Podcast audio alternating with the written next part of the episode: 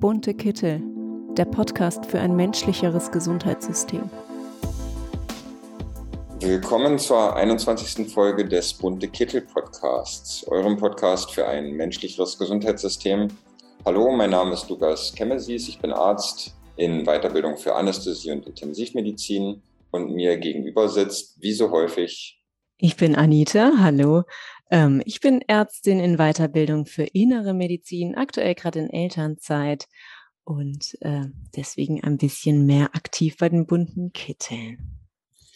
Genau, und heute äh, zu, nicht zugegen kann leider der Justus sein. Äh, der ist gerade in Irland unterwegs und muss dort arbeiten für viele gute Zwecke. Das kann er uns ja vielleicht beim nächsten Mal auch nochmal etwas genauer erläutern. Äh, ansonsten, vielleicht in etwas früheren Folgen habt ihr auch schon gesehen oder gehört vielmehr, äh, die Nele und auch die Bianca ähm, als Interviewführerinnen und die haben sich aber inzwischen etwas anderen Aufgaben gewidmet bei den bunten Kitteln.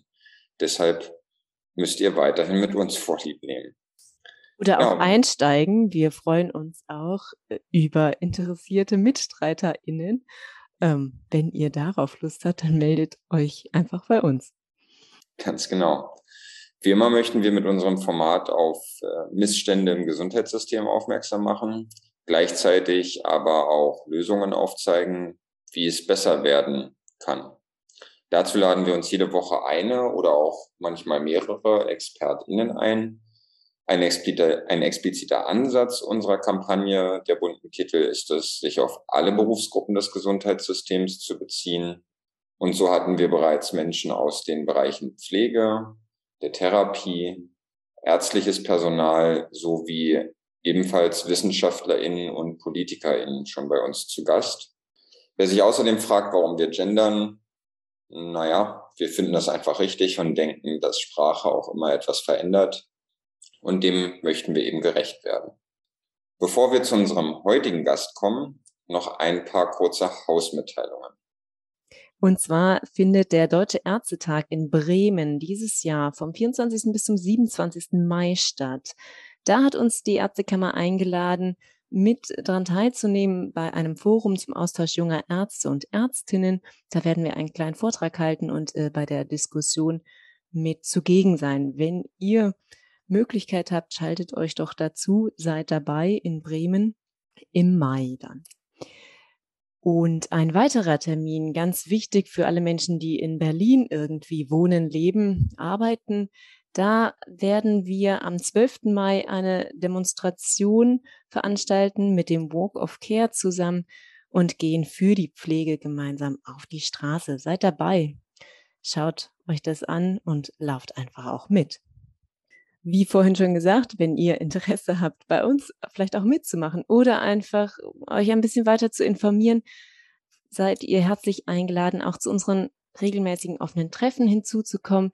Wir veranstalten die mittlerweile auch wieder live, teilweise in Berlin oder aber auch online über Zoom oder andere Kanäle kann man sich dann dazuschalten. Wenn ihr Lust habt, da mal weiter reinzuschauen, freuen wir uns.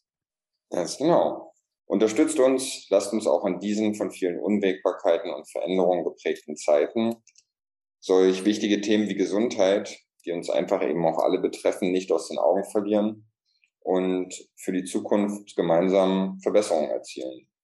In diesem Sinne begrüßen wir unseren heutigen Gast, Stefan Heide. Hallo Stefan. Hallo, grüß euch zwei. Hallo Stefan.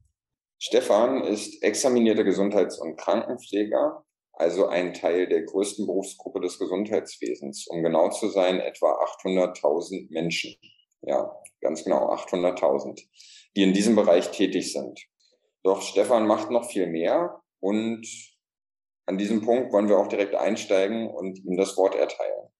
Erzähl uns kurz von dir, Stefan. Ja, also ich fasse es dann wirklich ganz kurz. Ich bin seit 16 Jahren jetzt mittlerweile in der Pflege, ähm, habe Gesundheits- und Krankenpfleger gelernt, habe den Beruf noch äh, von der Pike angelernt, also über den Krankenpflegehelfer mich dann hochgearbeitet im Prinzip. Ähm, ja, habe dann viele Jahre in der Altenpflege gearbeitet, war dann dort ähm, über der stellvertretenden WBL bis zur WBL, äh, später dann die Weiterbildung zur Pflegedienstleitung gemacht und jetzt äh, letztendlich bin ich dann in die Selbstständigkeit gesprungen und seit 2015 habe ich die Protestaktion Pflegekräfte in Not gegründet, habe da auch schon eine Petition mit 12.213 Unterschriften ans Bundesgesundheitsministerium übergeben, damals an unseren äh, Ex-Gesundheitsminister Spahn, zusammen mit der, ähm, mit der Uhr der Schande, also mit dieser eigenen Geschichte, mit dieser dramatischen, die mich dazu bewogen hat, aktiv zu werden. Ja, und äh, habe jetzt nach drei Jahren insgesamt auch mein Buch endlich fertiggestellt, äh, was dann auch dementsprechend seit Ende Februar jetzt erhältlich ist und bin jetzt auch zusätzlich noch im Bundesvorstand für den äh, Berufsverband der Altenpflege und zusätzlich noch in äh, der Landespflegekammer Rheinland-Pfalz über die Liste Verdi Mittelrhein. Du bist so äh, sehr politisch aktiv im Bereich der Pflege. Äh, wie kam es dazu? Was hat dich dazu gebracht, irgendwie mehr als äh, nur deinen Beruf fachlich auszuüben?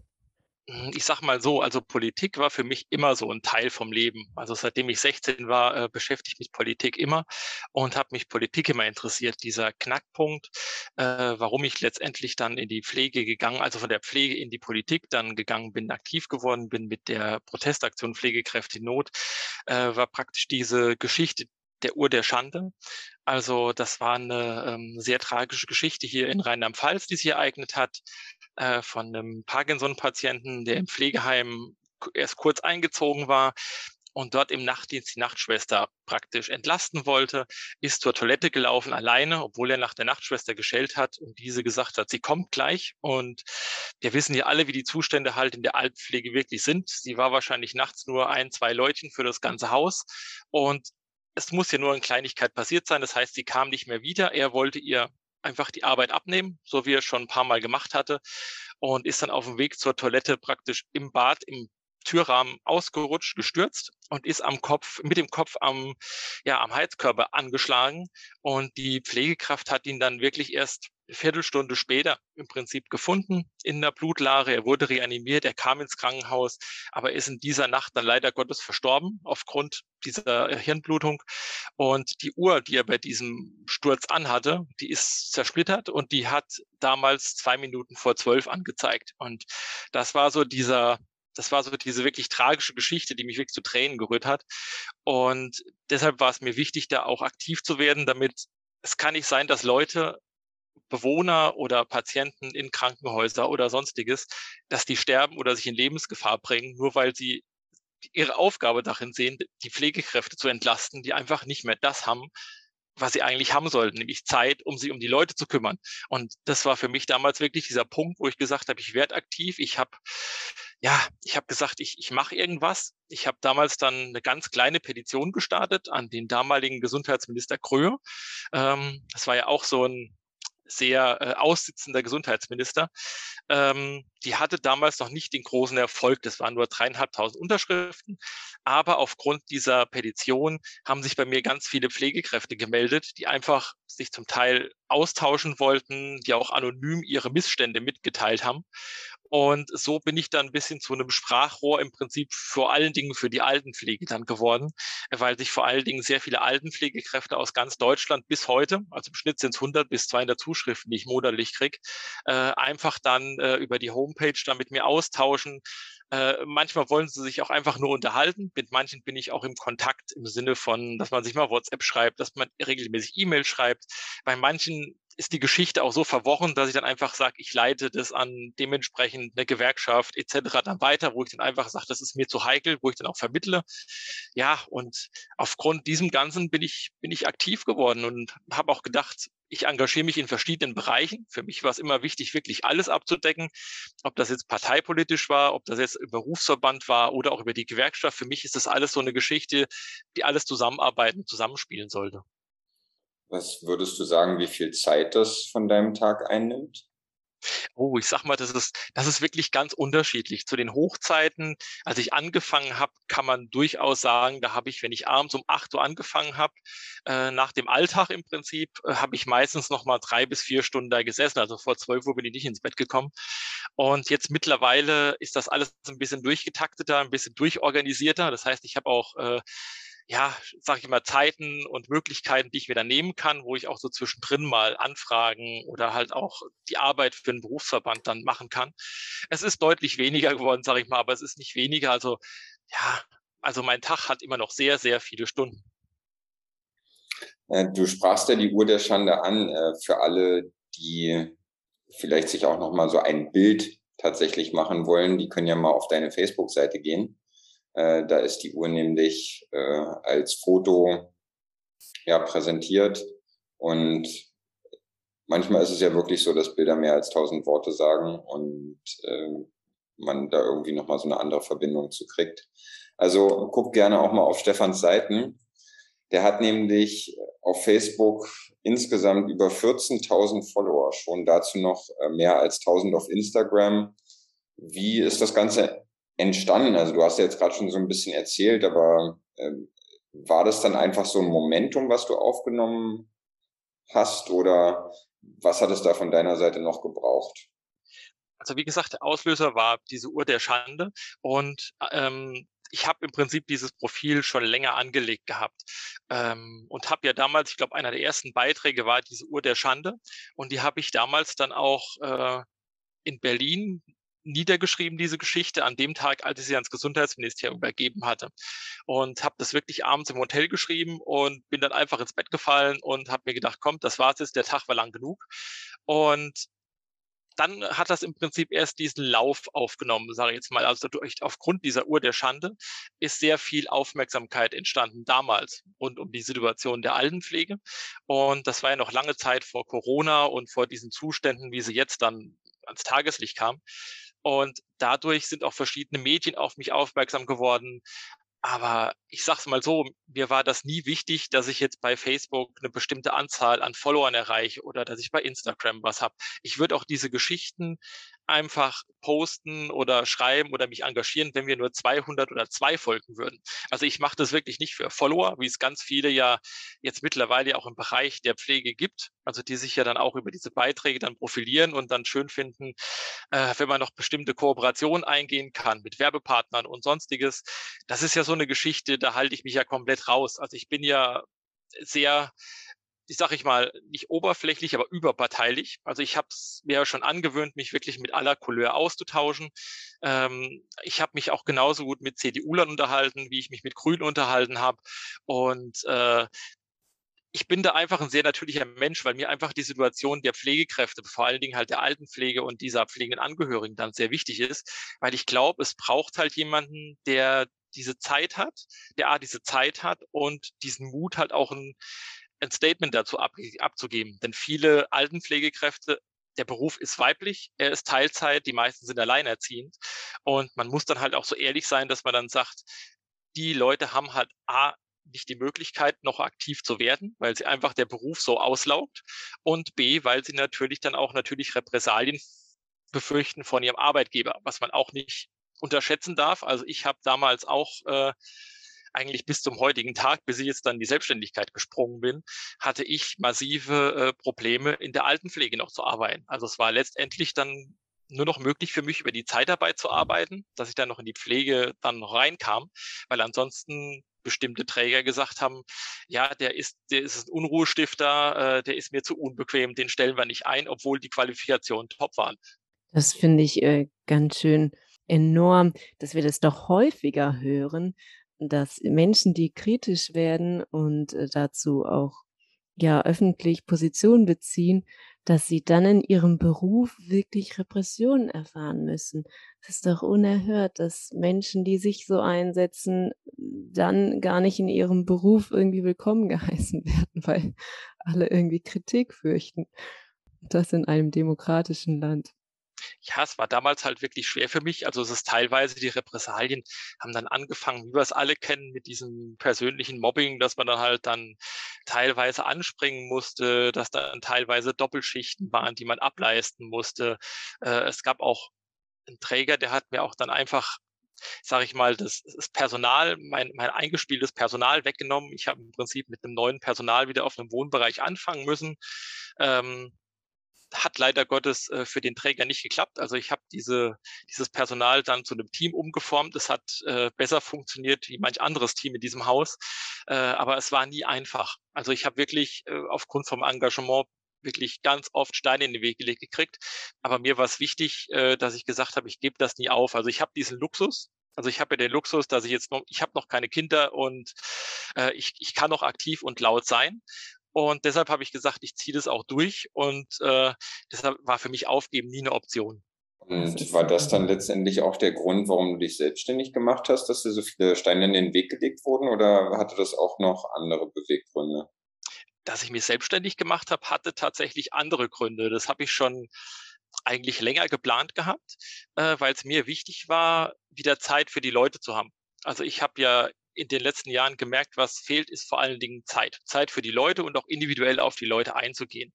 Und ich habe mir lange den Kopf drüber zerbrochen, wie ich das mache und das auch dementsprechend anstelle, damit ich davon leben kann. Und bin dann letztendlich ähm, in der Alltagsbekleidung gelandet und habe jetzt eine Alltagsbegleitung und Betreuung aufgemacht und versorge mit, mit der praktisch noch aktuell alleine, bald aber äh, auch mit Personal, also mit, mit eigenen Angestellten, äh, versorge ich jetzt dann im Prinzip hier Senioren, vor allen Dingen mit äh, Schwerpunkt auf Demenz und Parkinson und äh, Demenzberatung, dann hier im Landkreis Mainz und Mainz-Bingen dann vor allen Dingen. Ja, also da würde ich sagen, dann machen wir doch direkt mal Werbung dafür. Wer also diesbezüglich Bedarf hat, meldet euch bitte bei Stefan Heide. Stefan, wie kann man dich da erreichen? Das ist ganz einfach. Das ist unter betreuung-heide.de. Dann haben das hoffentlich alle gehört, die das brauchen und äh, gut finden, was Stefan da macht. Ja, danke erstmal dafür, Stefan. Also äh, tolle Einblicke, ganz interessant. Hatten wir so in der Form hier auch noch nicht, obwohl dann doch schon die 21. Folge. Was mich jetzt persönlich gerade mal noch so interessiert und was ich tatsächlich auch noch nicht wusste, ist, dass du diese Petition persönlich an ähm, Jens Spahn übergeben hast, ja? Nein, das war damals an den Dr. Schulkopf, äh, so, weil okay. der Jens Spahn hat damals ja andere dringende Termine gehabt. Und der hat mir auch auf ich glaube, es waren zehn E-Mails, 20 Anrufe und sonstiges und auch unterschiedliche Anschreiben, die ich alle da noch habe, äh, hat er mir bis heute eine Antwort noch zu schulden zu dieser Geschichte, zu dieser Petition und vor allen Dingen zu dieser Geschichte der Uhr der Schande. Also da hat er sich niemals geäußert bis zu seinem Abtritt. Das heißt, es gab keine Reaktion auf deine Petitionsabgabe? Nein, gab gar keine. Wir haben natürlich ein Gespräch gehabt mit dem Dr. Schulkopf damals. Ich und mein Kollege Clemens Koch aus Jena äh, haben uns da 90 Minuten ausgetauscht mit ihm. Da ging es aber nur praktisch um die Situation in der Krankenpflege und in der Altenpflege, weil Clemens Koch damals auf der internistischen Stat äh, Intensivstation in Jena gearbeitet hat. Ich habe natürlich für die Altenpflege das im Prinzip ein bisschen beleuchtet und danach war für das Bundesgesundheitsministerium diese Geschichte beendet. Hm. Ja, das ist schade, ja, denn auch mit unserer Petition erfahren wir gerade nicht die Reaktion, die wir uns erhofft haben, sondern einfach ein Abwiegeln und ein Zurückweisen.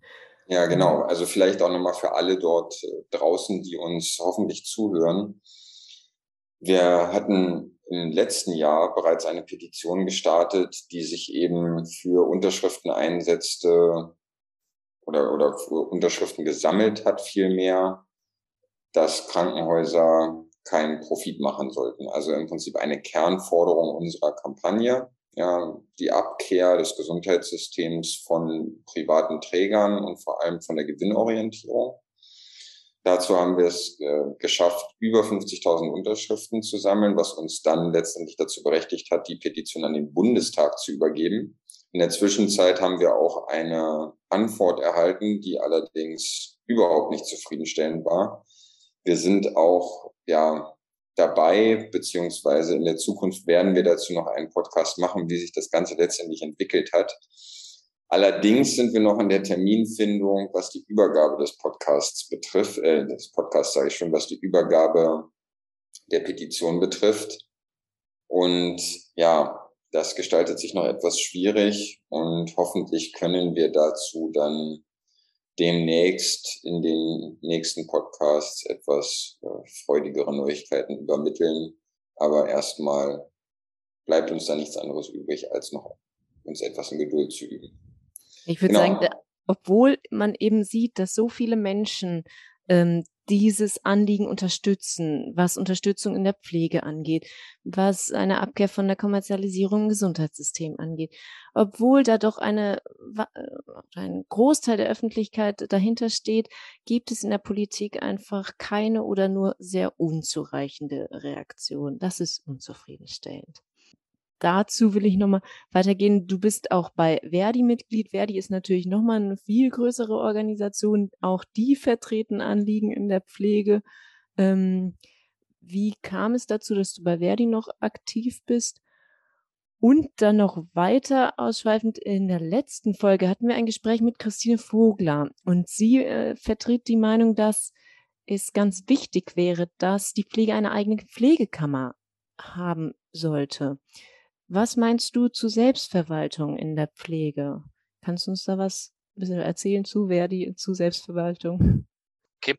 Ähm, warum ich Verdi beigetreten bin, hatte damals, ich sag mal jetzt berufliche Gründe, äh, weil ich damals Probleme hatte äh, mit einem Arbeitgeber im ambulanten Bereich. Ähm, dieser mich damals sehr stark unter Druck gesetzt hatte. Da ging es auch um kurzfristige Kündigungen, um äh, praktisch kein Gehalt und sonstiges. Und ähm, ich kannte damals noch ähm, aus meiner Ausbildungszeit, damals im Saarland, kannte ich noch äh, Michael Quetting, der ist jetzt äh, mittlerweile, glaube ich, in Rente gegangen, leider Gottes. Also hat sich da so ein bisschen in Unruhestand verabschiedet. Ähm, das war ja ein sehr engagierter Kämpfer für die Pflege. Den habe ich damals in Homburg kennengelernt, äh, bei seinem ersten äh, Auftritt, den, den er da hingelegt hat. Es ging, glaube ich, damals um die Kampagne Der Deckel muss weg. Da ging es auch so um glaube ich, auch um, um erhöhten Personalbedarf in der Krankenpflege. Und da bin ich mit ihm damals schon ins Gespräch gekommen. Und es hat sich dann so ein bisschen zerstreut, weil ich bin ja von dem, vom Saarland dann nach Mainz gegangen und aufgrund von diesem, sage ich mal, Notfall bin ich damals zu Verdi rein, bin eingetreten, habe hab die Situation geschildert und ähm, die haben mir dann auch damals vom äh, Arbeitsgericht sehr erfolgreich geholfen. Und ähm, Michael Quetting war damals auch ein, ein, Mensch, den ich bis heute wirklich sehr schätze und der mein Engagement auch sehr geschätzt hat und mich da mit manchen auch innerhalb der Gewerkschaft zusammengebracht hat, ähm, dass ich mich da weiter dann engagiert habe. Ähm, letztendlich habe ich dann Verdi ja auch hier in, ähm, in Rheinland-Pfalz und Saarland für diesen Landespflegebeirat dann noch äh, nominiert, wo ich dann auch noch tätig dann bin. Und ähm, bin dann auch oft über die Kammerliste dann praktisch von Verdi dann noch in die Landespflegekammer in Rheinland-Pfalz eingezogen. Womit wir jetzt gleich beim Thema Pflegekammer sind. Ähm, wir haben ja in Rheinland-Pfalz hier die einzige Pflegekammer, die ja bundesweit äh, funktioniert, sage ich jetzt mal. Ähm, wir sehen aber auch, dass es hier aufgrund von verschiedenen, ich sage das so schön, verschiedenen Personen es so ein bisschen hakt und quietscht und noch nicht so diese Transparenz und Akzeptanz da ist, die eine Pflegekammer eigentlich bräuchte. Also wir haben das ja bei den letzten Wahlen gesehen, das Ergebnis, also die Leute, die, die, die hier praktisch an der Kammerwahl teilgenommen haben, war ja erschreckend niedrig. Also äh, ich weiß es jetzt nicht aus dem Kopf die Prozentzahl, aber sie war erschreckend niedrig von unseren 40.000, 43.000 Pflegekräften, die wir hier in Rheinland-Pfalz haben. Und das heißt, dieses Thema ist A noch nicht angekommen, praktisch bei den Pflegekräften oder auch die Pflegekräfte interessiert das in diesem Bereich nicht. Die sehen darin natürlich auch einen größeren ähm, Papiertiger im Prinzip, der auch wieder nur aufgebläht irgendwo dann funktioniert und wieder Pöstchen schafft. Das ist so die einhellige Meinung der Pflegekammer. Und ähm, ich war nie, also ich, ich bin ganz ehrlich, ich bin kein Verfechter von der Pflegekammer. Ich finde, eine Pflegekammer gehört in dem Teil dazu, sage ich jetzt mal. Also man in diesem Dreiklang, den man ja hat zwischen äh, zwischen Berufsverbänden, Gewerkschaften und natürlich sollte eine Pflegekammer da sein. Das Problem, was man hier halt was halt so künstlich aufgebauscht wurde, ist immer die Geschichte über den Beitrag. Weil man kann sich natürlich darüber streiten, ob man das über einen Pflichtbeitrag macht oder ob man das natürlich wie es auch in Bayern ist, dass man sagt, man macht die Mitgliedschaft freiwillig. Das hat alles so seine Vor- und Nachteile, äh, kann dann auch mehr oder minder in die Hose gehen, sage ich jetzt mal. Ähm, und da fehlt einfach der, der Pflegekammer, zumindest hier in Rheinland-Pfalz, noch diese Transparenz, sage ich jetzt mal. Da sind wir jetzt gerade dran mit Verdi, das so ein bisschen aufzuarbeiten. Es ist nicht einfach. Es wird auch noch bestimmt länger dauern, wie diese, wie diese Wahlperiode im Prinzip, die jetzt erst angefangen hat. Aber ich bin, äh, bin der Meinung, wir brauchen eine Pflegekammer als Vertretung auf Bundesebene. Brauchen wir. Die ist notwendig. Und ich könnte mich jetzt auch hinstellen, könnte sagen, man kann jetzt fordern, man sollte alle Pflegekammern wieder abschaffen wir haben das Problem in Rheinland-Pfalz, kriegen wir diese Kammer nicht mehr weg. Also das heißt, wir müssen mit dieser Kammer leben und mit dieser Kammer arbeiten. Und ich war schon immer ein sehr großer Fan und Verfechter von einer Realpolitik. Das heißt, mit den Mitteln, was ich zur Verfügung gestellt kriege, egal wie abwegig die in diesem Moment erstmal sind, auch wenn eine Pflegekammer sperrig ist und umständlich und die Personen, manche Personen, die da drin sind, mir nicht unbedingt persönlich gefallen, bin ich trotzdem der Meinung, man sollte diese Mittel und diese Möglichkeit nicht irgendwie den Wind schmeißen und äh, da vorzeitig die Segel streichen, sondern man sollte versuchen, darüber auch den Einfluss zu nehmen. Und wenn es diese Möglichkeit gibt, warum nicht? Kannst du uns einfach ein bisschen Einblick dazu geben? Was macht die Pflegekammer in Rheinland-Pfalz oder was sollte sie machen? Was erhofft ihr euch davon? Naja, aktuell sind wir zum Beispiel dran, alles, ähm, sage ich mal, transparenter zu schaffen im Sinne von, ähm, ja, dass das äh, bestimmte Gegebenheiten endlich angepasst werden, dass zum Beispiel Mitgliedsbeiträge ähm, besser gestaffelt zum Beispiel werden, dass die Sitzungen regelmäßig an festen Orten stattfinden, dass man zum Beispiel auch nicht mehr durch, durch ganz Rheinland-Pfalz reisen muss, wie es jetzt zum Beispiel die ganze Zeit war. Ähm, wir sind auch dabei, eine Weiterbildungsordnung und Fortbildungsordnung endlich auszuarbeiten.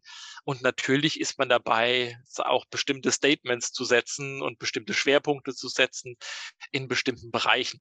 Also ich bin nur ein normales Kammermitglied, sage ich mal, also in der Vertreterversammlung und sitze bislang noch in keinem Ausschuss oder im Vorstand. Das äh, so weit bin ich nicht und ich kriege halt immer nur das mit, was über die Vertreterversammlung dann im Prinzip rüberkommt aber das Engagement von allen Seiten ist groß, aber es ist halt, wie wir es auch in den Parlamenten erleben, ist halt wirklich ein Ring von den unterschiedlichen Parteien und von Gruppierungen und da muss man einfach gucken, wie sich das dementsprechend entwickelt.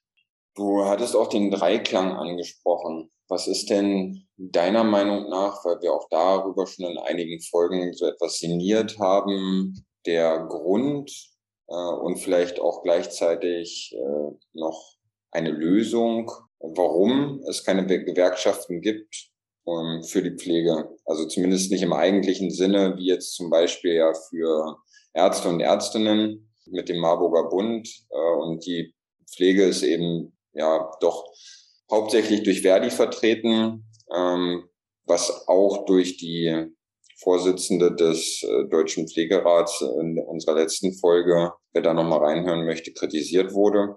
Ja, wie, wie ist deine Meinung dazu? Naja, das Problem, was wir haben mit Gewerkschaften, ist immer die Geschichte, äh, wie wir es auch mit Parteien zum Beispiel haben oder mit Berufsverbänden, dass natürlich Pflegekräfte erstmal sagen, hm, die kostet mich Geld, ich verdiene zum Beispiel eh schon so wenig, eine Gewerkschaft kostet mich ein Prozent von meinem Gehalt. Das ist für manche Personen sehr viel Geld.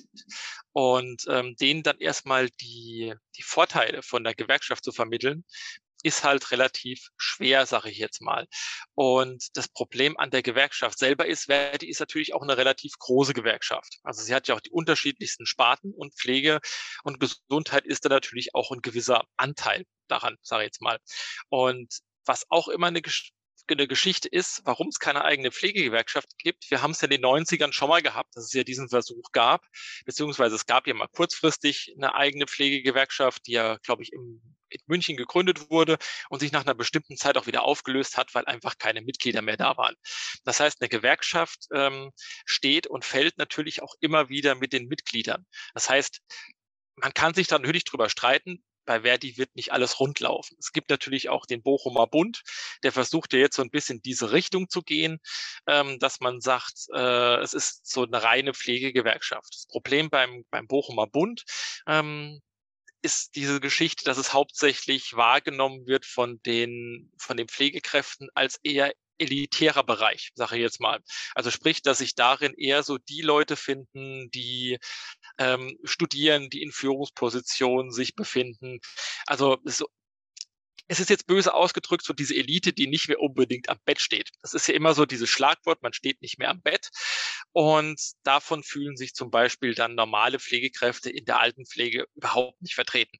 Und ähm, auch ein anderer Punkt ist natürlich, warum eine Gewerkschaft na, immer Probleme hat, ist natürlich auch die Situation in der Altenpflege. Weil äh, man darf ja auch den Anteil an, den sinkenden Anteil an Fachkräften nicht vergessen, der dort natürlich auch sein, sein Übliches dazu beiträgt. Und natürlich auch ähm, den Druck der Arbeitgeber, weil die Altenpflege ist ja zum Beispiel auch sehr stark in privater Hand.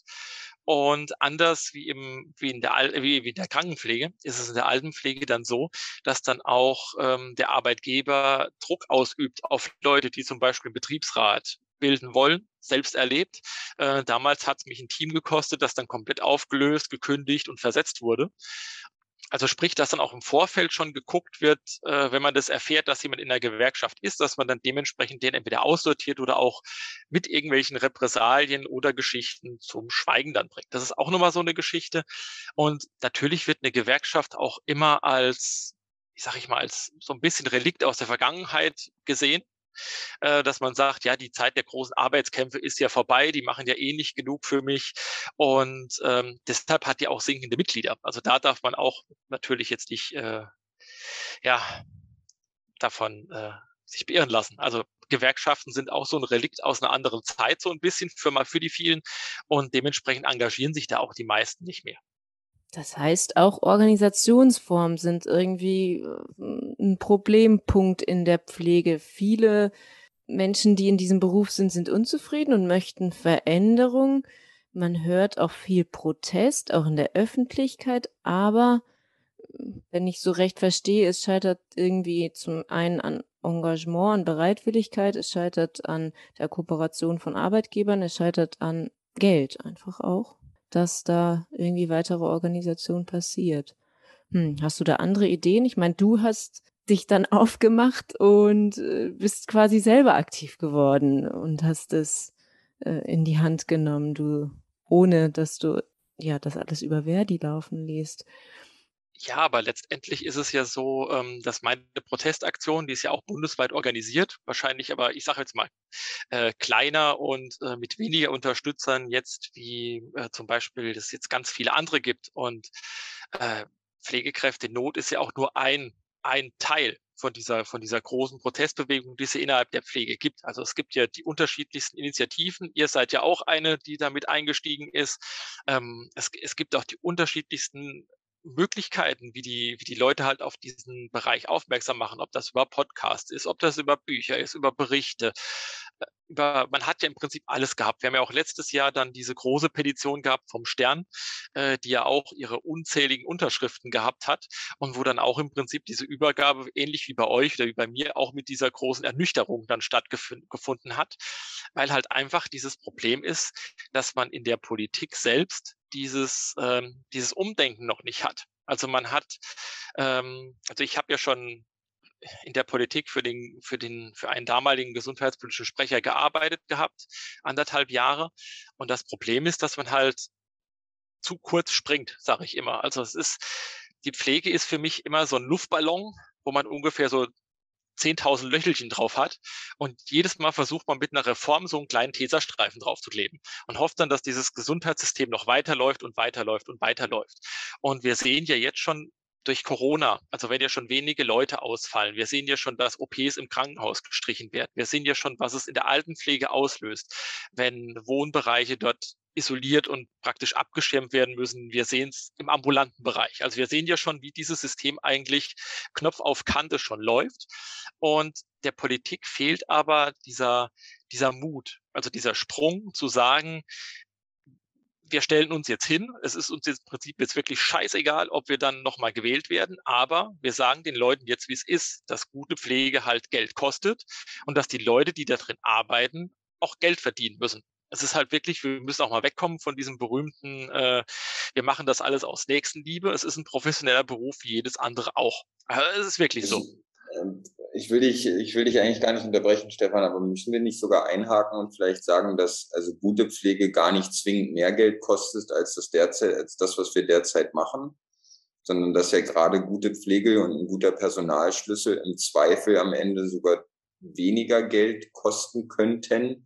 So zumindest einige Erhebungen, die äh, also unterschiedliche Wissenschaftler und Wissenschaftlerinnen äh, durchgeführt haben. Ich erinnere mich an unsere Folge, an unsere Podcast-Folge Nummer 8 vom letzten Jahr mit Martina Hasseler, die gesagt hat, sie ja würde eigentlich alle Studien zu diesem Thema irgendwie kennen äh, und meint, dass es mehr oder weniger eindeutig ist, dass ja gute Pflege letztendlich nur beim besseren Personalschlüssel kommt, wo wir uns, glaube ich, einig sind, dass das letztendlich aber sogar weniger Geld kosten würde, als es derzeit der Fall ist. Naja, wie du schon gesagt hast, im Prinzip ist mit, mit Studien und Erhebungen und Analysen, das Thema ist im Prinzip ja schon tot, tot analysiert. Also es gibt hier wirklich, äh, ich sage ich mal, da so viele Belege dafür, dass es äh, dass ein angemessener Personalschlüssel die Sterblichkeitsrate senkt, zum Beispiel. Ähm, wir haben auch genug Geld im System, in unserem Gesundheitssystem. Das ist ja auch nicht das Problem. Also die Ausgaben für die Gesundheit steigen ja auch jedes Jahr und jedes Jahr. Also wir leisten uns mit eines der teuersten Gesundheitssysteme in Europa. Das ist ja auch so. Und sind trotzdem immer noch hinter den skandinavischen Ländern, sage ich jetzt mal, äh, die da deutlich weniger investieren, aber im Prinzip sich dann mehr rausholen und das System halt anders organisiert haben. Ähm, das Problem ist einfach, dass das Geld, was im System ist, nicht bei den Leuten ankommt, die es eigentlich verdienen, beziehungsweise in den Strukturen, die es bräuchten. Das versumpft irgendwo äh, in irgendwelchen Wasserköpfen und irgendwelchen Organisationen, die es nicht unbedingt bräuchte. Und daran krankt im Prinzip dieses ganze System. Äh, wir erleben das jetzt zum Beispiel der Altenpflege ist es ja zum Beispiel so, seit Jahren äh, arbeitet da ja der Bund privater Anbieter ja daran, ähm, die Fachkraftquote zu senken in der Altenpflege, dass man sagt, ja, man hat immer weniger Fachkräfte, die im Prinzip da arbeiten sollen, äh, immer mehr Pflegehelfer, Betreuungskräfte und äh, Alltagsbegleiter, ähm, die dann aber unter diese Aufsichtspflicht praktisch von diesen immer weniger werdenden Altenpflegefachkräften fallen sollen. Und dass das natürlich nicht gut gehen kann, ist ja auch kein Geheimnis. Aber solange halt auch bestimmte Lobbyorganisationen so viel Einfluss drauf haben, das kann ich jetzt sagen, weil ich ja nichts mehr mit der Altenpflege zu tun habe und keine Angst haben muss, dass mir irgendein Betreiber da ans Bein pinkelt, ähm, wird sich da halt auch nichts ändern. Und Altenpflegekräfte zum Beispiel wehren sich da auch nicht dagegen, sondern die sind halt froh, wenn sie ihren Job hatten und, und haben. Also ich war damals, es wäre jetzt gelogen, wenn ich sagen würde, äh, dass man der Altenpflege nicht genug Geld verdienen kann. Wenn man, wenn man qualifiziert ist, wenn man sich genug durchsetzen kann und vor allen Dingen, wenn man sich gut verkaufen kann, dann kann man auch dementsprechende Gehälter erreichen. Aber ich will jetzt nur mal so in den Raum werfen. Ich habe damals als, Wohnbe also als, als Wohnbereichsleiter gearbeitet und ich habe 2000 Euro brutto verdient. Und äh, von diesen 2000 Euro brutto habe ich noch 200 Euro Wohnbereichsleitungszulage gekriegt. Das heißt, ich war bei 2200 Euro brutto im Monat. Damals noch mit Lohnsteuerklasse 1 kann man sich natürlich denken, was übrig bleibt. Und ähm, was man dann natürlich auch über die Altenpflege dann denkt, weil für das Geld geht natürlich auch keiner arbeiten oder beziehungsweise geht keiner mehr arbeiten, der zum Beispiel über die generalisierte Ausbildung als Pflegefachmann halt irgendwo arbeiten möchte. Die werden abwandern. Das Problem ist, die gehen wirklich in diese Bereiche, die strukturell sind, die im Krankenhaus sind, die in die Forschung sind, was auch alles in Ordnung ist. Nur diese Leute, die unglaublich gut und qualifiziert sind, fehlen dann auch vor Ort in der Altenpflege. Und deshalb ist für mich die Generalisierung auch so ein, so ein großes Problem, weil dadurch Altenpflege und ambulante Pflege wirklich ausbluten werden, weil die Altenpflege sich diese Fachleute nicht leisten will und die ambulante Pflege sie nicht leisten kann. Das ist auch nochmal so ein Problem. Eine wichtige Frage von meiner Seite. Ich bin immer ganz gerne so ein bisschen der provokante Fragensteller von uns. Würde es dir was ausmachen, auch einige dieser Lobbyisten beim Namen zu nennen? Die dort ja. so große Interessen naja, ich meine, für die, äh, für die äh, Altenpflege muss man ja nur in das äh, Top-Ranking der privaten Anbieter mal gucken, wer da sich unter den ersten fünf aufhält. Und äh, ich glaube, wenn wir da Namen nennen willen, was die, was so diese Lobbyisten angeht, dann fällt mir so spontan Rainer Brüderle ein für den, für den Bund privaten Anbieter, der da halt sehr äh, rührselig da die Trommel rührt. Aber da sind natürlich auch noch ganz viele im Hintergrund. Also das ist Willst du vielleicht noch mal kurz sagen, woher man Rainer Brüderle noch kennt? Das ist ja durchaus ein Name, der, der äh, ja schon mal durch die Medien kursiert ist. Ich meine, Rainer Brüderle war ja so ein relativ erfolgreicher FDP-Mensch, ähm, der da ja mit seinem äh, sehr chauvinistischen äh, Frauenweltbild dann ja äh, relativ bundesweit in sämtliche äh, Presse und sonstige Berichte geschafft hat und dann ja so ein bisschen zurückgewechselt ist praktisch in seinen Lobbyverband. Also äh, wir konstatieren an dieser Stelle nochmal, dass es schockierend ist, dass die FDP in, im Kontext von Privatisierung im Gesundheitssystem auftaucht. Und ja, danken dir für diesen kurzen Einblick. Hast du mal bekommen, was du wolltest, Lukas? Wir arbeiten ja auch immer noch äh, schwer daran, hier einen FDP-Politiker herzubekommen, aber es gestaltet sich äußerst schwierig. Also, ja. Stefan, wie, wie machen wir weiter? Es ist wie immer, auch, also mit dir eben auch schön, äh, sich über all diese Sachen zu unterhalten. Äh, dein, dein Buch wollten wir eigentlich am Ende noch ansprechen. Ja. Ja, das äh, würde mich doch interessieren. Du sagst, du hast es jetzt nach drei Jahren rausgegeben. Kannst du ganz kurz was dazu sagen zu deinem Buch? Äh, also das Buch Der Pflegeberuf, keine heile Welt, ähm, ist Ende Februar jetzt im Manuela Kinsen Verlag erschienen. Und ähm, dieses Buch ist von mir alleine geschrieben. Also ich kann äh, mit Fug und Recht sagen, da ist kein Ghostwriter dran gewesen oder irgendjemand anders hat dieses Buch verfasst, sondern es war nur alleine ich äh, in unzähligen Nachtstunden und äh, Überstunden. Und dieses, dieses Buch erzählt so ein bisschen aus der Praxis. Also es schildert so die Situation, wie sie in der Krankenpflege, Altenpflege und Ambulantenpflege ist. Und verbunden natürlich mit ein paar emotionalen Geschichten von mir, die ich in dieser Zeit erlebt habe und auch Menschen, die ich in dieser Zeit begleiten durfte. Darunter natürlich auch die Uhr der Schande. Ähm, zeigt aber auch äh, zum Beispiel im extra Kapitel auf, wie die Situation der Altenpflege war während Corona vor allen Dingen. Also was da an verschiedenen Dingen passiert ist. Ich habe äh, teilweise äh, eigene Erhebungen da durchgeführt, ähm, wo ich jetzt gleich anfügen muss, die sind natürlich nicht repräsentativ, äh, weil sie nicht eine bestimmte Anzahl an Menschen hatten, sage ich jetzt mal. Aber es hat trotzdem gereicht, um einen sehr guten bundesweiten Durchschnitt abzubilden, was damals in der Altenpflege passiert ist. Und auch wie die Zustände vor Ort waren, ob es um die Versorgung ging mit, äh, mit der persönlichen Sicherheitsausrüstung und so weiter und so weg und habe am Ende auch noch versucht, einen Lösungsansatz aufzuzeigen. Bei mir war es am Ende auch wichtig, nicht zu sagen, ja, dieses Buch ist hier, das ist da, alles ist im Prinzip scheiße und das System fährt gegen die Wand, sondern was könnte man besser machen? Und ich habe dann versucht, diesen Lösungsweg anhand des skandinavischen Modells von Dänemark aufzuzeigen. Jetzt ist mir natürlich klar, dass jetzt keiner sagt, dass das jeder sagt, äh, das ist nicht möglich. Staatliches System wie der DDR 2.0, das habe ich so oft gehört. Äh, das ist auch so ein, äh, so ein Würgereizobjekt bei mir, dieses DDR 2.0.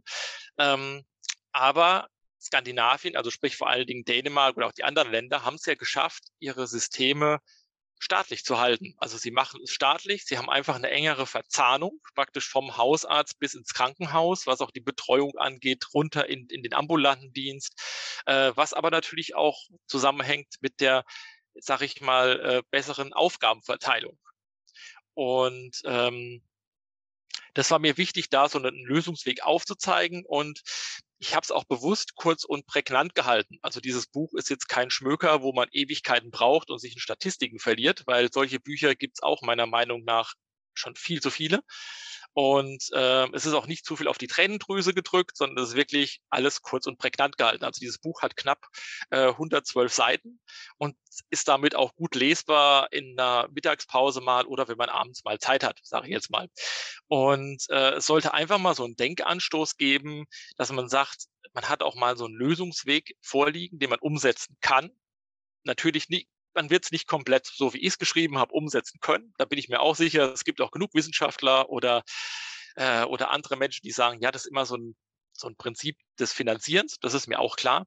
Aber die Mittel und Möglichkeiten sind da. Das Einzige, was fehlt, ist dieser Mut, dieses, dieses Denken, dass man das auch mal laut ausspricht und laut sagt, dass dieses Gesundheitssystem so, wie es jetzt ist, so wie ihr auch sagt, dass es nicht in private Hand gehört. Das war der größte Fehler damals in den 90ern, dass man gesagt hat, man privatisiert die Gesundheit und Pflege. Das es kann nicht sein, dass mit, dass mit Gesundheit, mit Alter, mit Krankheit, dass damit Gewinn gemacht werden muss und Rendite abgeworfen werden, sondern jeder hat in Alter, in Krankheit und in der Not die gleiche beste Versorgung verdient, egal ob er jetzt im Krankenhaus liegt oder ob er in der Altenpflege ist oder im palliativen Bereich, jeder hat diese beste Versorgung verdient. Und jeder hat auch diesen Anspruch darauf, ähm, dass, dass es auch keine Ausnahmen gibt. Also ich finde es schlimm. Ich finde es schlimm. Ich meine, wir als angehende Ärzte ist ja nochmal eine andere Geschichte mit Privatpatienten zum Beispiel. Ich zum Beispiel finde das unglaublich schlimm, äh, wenn Privatpatienten anders behandelt werden wie Kassenpatienten, weil da habe ich auch im, im im Krankenhaus damals die unglaublichsten Geschichten erlebt, äh, wo ich auch unglaublich nette Privatpatienten kennenlernen durfte, aber die im Prinzip auch Opfer dieses Systems wurden, weil man dann gesagt hat, ja, man kann auch die Diagnose abrechnen, man kann auch das und diese Untersuchung durchführen, man kann auch das durchführen. Also sprich, dieses, diese Extrawürste müssen auch aufhören. Und äh, deshalb ist es mir glaube ich, so wie euch der, der dringendste und der wichtigste Satz eigentlich wirklich, dass die Pflege wieder in staatliche Hand muss. Vielen Dank, Stefan. Ich glaube, das war ein guter Abschluss. Punkt, Ausrufezeichen. Mit dieser Perspektive rauszugehen. Doppelt unterstrichen. Wir verlinken dein Buch in den Show Notes. Also wenn ihr Lust habt, äh, da reinzuschauen, dann kann man da einfach mal über den Link unten in unserer Podcast-Beschreibung auch hinkommen. Ich danke dir, äh, Stefan, für die vielen Einblicke und für dein Engagement, dass du das überhaupt machst, dass du auch rausgehst und dass du so aktiv bist. Gerne. Solche Menschen brauchen wir. Ja, vielen Dank. Gerne. Okay, bis dann. Dann mach's gut. Tschüsschen. Ciao. Auch hier sind wir wieder an das Ende eines spannenden Gesprächs angelangt mit jemandem aus der Pflege. Vielen Dank an Stefan Heide für all seine Einblicke und für sein Engagement. Dann noch eine kleine Anmerkung zum Schluss. Wie immer auch, wenn ihr mehr über uns, über die bunten Kittel erfahren möchtet oder Lust habt, bei uns mitzumachen, euch auch einfach mal weiter zu informieren, ähm, in welcher Weise auch immer, ob in Berlin oder sonst wo, nicht alle von uns sitzen in Berlin, ähm, dann kontaktiert uns doch einfach mal über unsere sozialen Medien, Facebook, äh, Twitter oder Instagram oder auch einfach über E-Mail bunte-kittel.posteo.de oder schaut auch auf unserer Website bunte-kittel.de und informiert euch darüber immer wieder, was gerade bei uns so ansteht. Vielleicht auch welche Aktionen passieren. Meistens erzählen wir das auch hier im Podcast. Äh, die Webseite bzw. die sozialen Medien sind da allerdings kürzer getaktet und äh, können euch besser aktuell informieren. Vielen Dank, dass ihr mit dabei wart. Tschüsschen, mach's gut, Lukas. Tschüss, macht, macht's gut, bleibt uns gewogen und auch vielen Dank nochmal an Stefan.